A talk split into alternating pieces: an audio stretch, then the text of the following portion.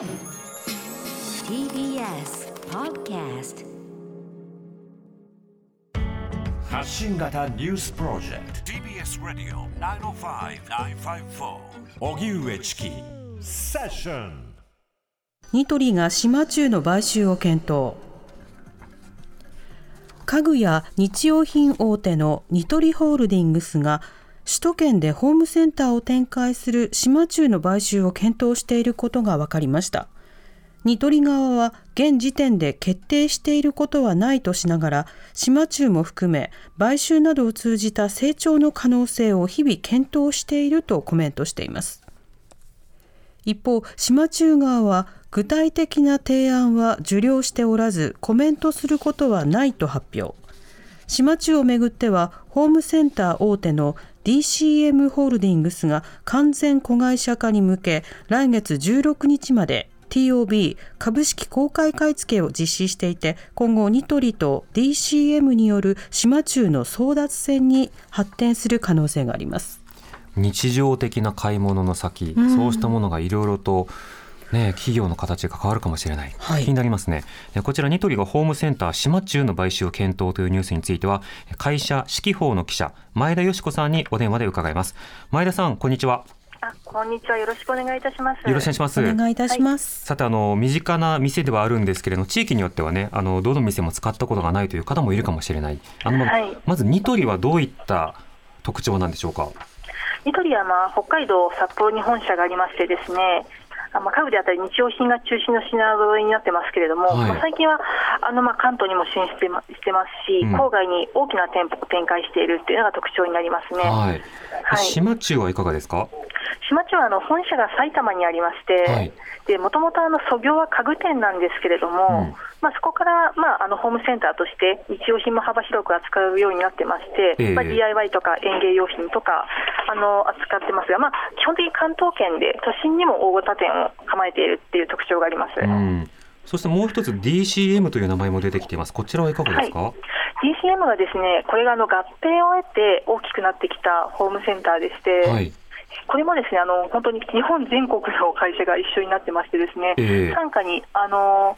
黒金屋であったりとか、うん。ホーマックであったりとか、はい。あと、えー、あ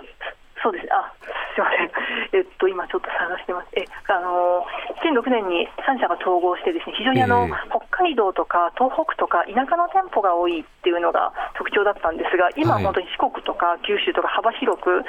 あの展開して、あそうですね、川間大輝、ホーマック、三和堂、黒金屋っていう、ですね非常にたくさん看板を持っている会社でして。おー。ただ、地方が多くて、ええ。あの関東圏にはあまり進出してません。うん、なるほど。はいそれぞれ同じホームセンターというジャンルであったとしても、まあ、まずどこに本社があるか、あるいはどこで主に活躍しているというか、店舗を展開しているかも違っているんですね。そうですうね。ん、でこのニトリが島中を買収かということなんですが、はいあのどういった経緯でまずはニトリ島中を買収しようということを考えているんでしょうか？あ、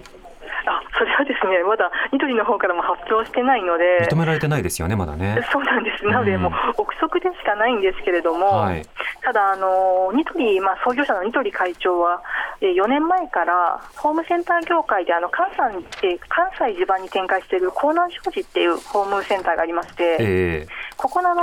社外取締役も務めてらっしゃるんですね。えうんなので、まあ、ホームセンター業界については、ニトリ会長、知り抜いてらっしゃると思いますので、はいはいまあ、何かしらのまあお考えがあるのかなというふうに想像してます。うん、なるほど。はいニトリの会長はニトリ社長なんですね。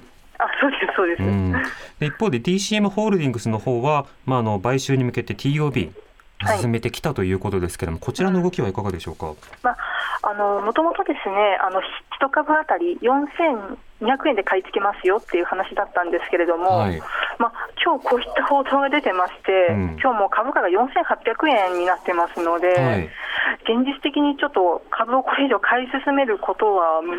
しいので、うんまあ、どうするのかなというところだと思います。ああなるほど。はいこういった報道が出ることによって、あの株式の公開買い付けの動きに対しても、ある意味、まあ、横やりというのか、あるいは変更を余儀なくされるような状況もあるんですね。あもちろんあると思いますね、うん。あと、まあ、あの先ほど3時過ぎあの村上ファンドって、はい。まあ、有名なあの投資ファンドもあの島中株を8%以上保有しているっていうようなええ。事実も発表しましたので、うんうん。ちょっとこれから買収価格をめぐって、いろいろあの動きが出てきそうなのですね。うん。これはどうしてホームセンター同士でこういったその子会社化であるとか、えー株式の買い付けというものが今盛んになってるんでしょうか？もうホームセンター業界は20年前から市場規模4兆円で頭打ちにはなっているんですけれども、はい。まあ、その間、ですねあのドラッグストアであったりとか、まあ、ドン・キホーテであったりとか、ニトリであったりとか、うんうんまあ、流通大手がどんどんシェアを拡大する中で、なんとかシェアを落とさないように店舗数は増えているので、はい。1点あたりの収益はどんどん下がっていて厳しい状況なんですね。えなので市場規模は、まあ、4兆円弱で維持できてても、まあ、収益は厳しいっていう状況だったので、はい。ここはもうだんだん再編淘汰で、少しでも、まあ、あの生き残りをかけましょうっていう状況がどんどん加速してきてるっていう、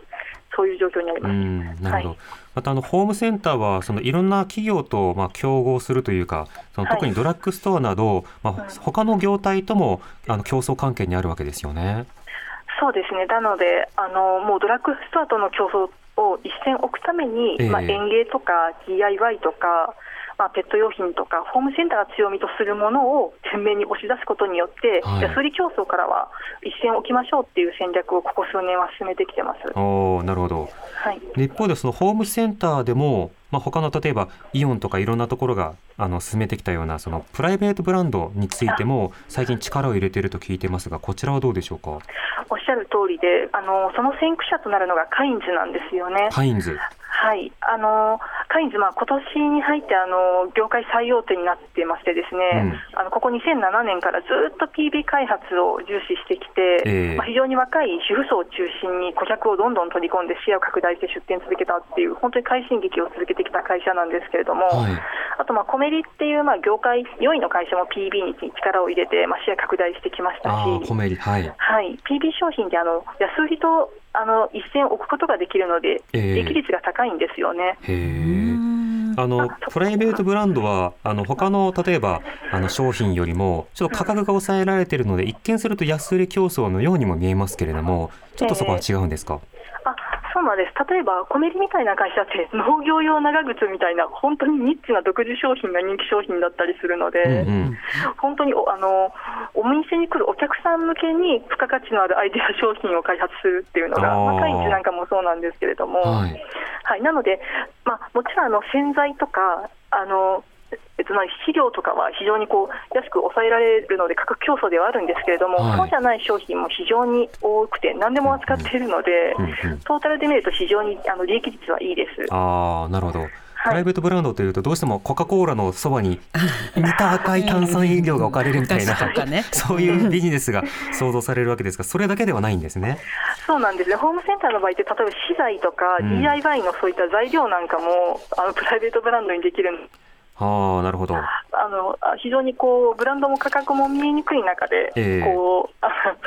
あの差別化しやすいっていうのでいうと、非常にいいいい商材というふうに見られています。なるほど。はいそうしたプライベートブランド PV についても各社によって展開も違ってくる。で一方でホームセンターこれコロナ禍での影響というのは結構差が出たということですか？そうですね、あのーいや、あのー大きな差は出てなくて、も出うてないですか？え全店もう絶好調っていうところでですね大変良かったんですが、ええただ島中だけがですねホームセンターの中で特殊であの家具業態を展開してまして、うん。であの緊急事態宣言中家具業態は休業したんですね。はい。えであのここで島中だけはちょっと4月、5月と既存前売上高が落ちてしまったんですが、ええまあ、その後は持ち直しているので、まあ、非常に市場全体は足元は活況です。ああなるほど。ええそうするとまあ市場全体元気だけれども今後再編に向けてあの各社いろいろと動き出そうというタイミングなんですね。あのまあ、今、あのとてもいいんですけど、はい来期は必ず反動減になるので、はいはい。そうなった場合にやっぱり落ちる時に備えてどう再編を仕掛けるなり、うん、まあ、企業のその体力をあのつけるのかっていう、まあ、省エネパネルの時期でもありますので、えー、だから今の活況は多分各社全然喜んでないと思います。あなるほど、はい、そうしたことも踏まえてということなのがよくわかります、はい、前田さんありがとうございました。いえとんでもありません。ありがとうございます。ありがとうございました。はいすみません。会社指揮法の記者前田よし子さんにお話を伺いました。TBS ラディオ905-954発信型ニュースプロジェクト。セッション